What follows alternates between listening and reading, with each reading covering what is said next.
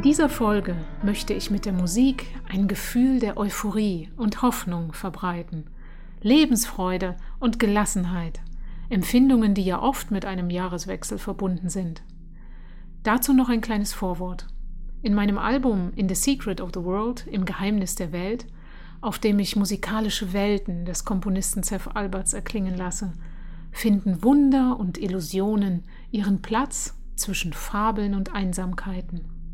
Erinnert ihr euch, Fabeln und Einsamkeiten? Über diese Komposition sprach ich in der Folge Nummer 7.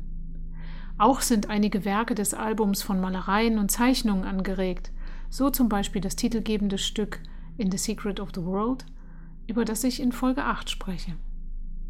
Und ich freue mich, dass Seths Werke sowohl von diesem Klavieralbum als auch von der CD Resplendences Around Bach im Wiener Verlag Universal Edition mittlerweile als Sammelalbum erscheinen.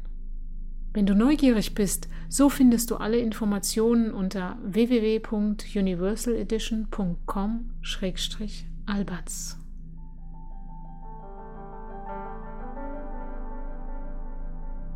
Einige Werke in Seths Katalog sind im wahrsten Sinne des Wortes einfach auch Musik zum Genießen.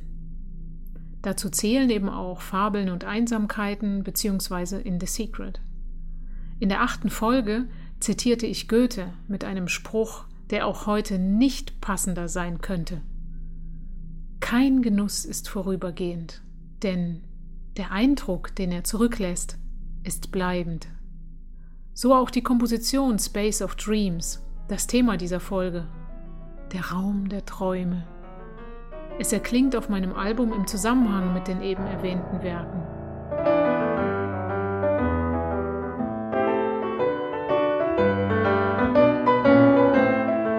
Obwohl das Stück durch und durch von der Lebendigkeit und Leichtigkeit musikalischer Popkultur geprägt ist, beginnt es mit einer flüchtigen Anspielung auf einen packenden Gestus Beethovens, wie man ihn zum Beispiel zu Beginn seiner dritten Sinfonie hören kann.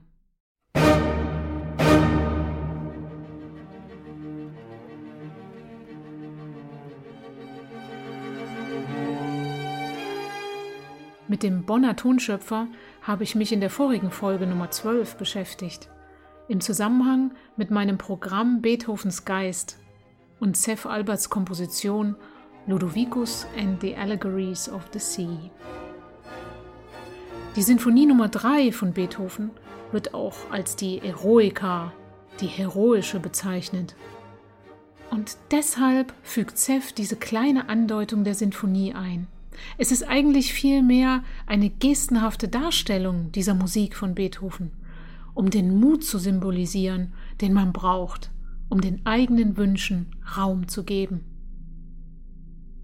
Die musikalische Entwicklung geht darauf hin bis an die Grenzen zur Improvisation. Das gibt dem Werk seine natürliche Gelassenheit. Space of Dreams soll in dieser Episode im Ganzen erklingen.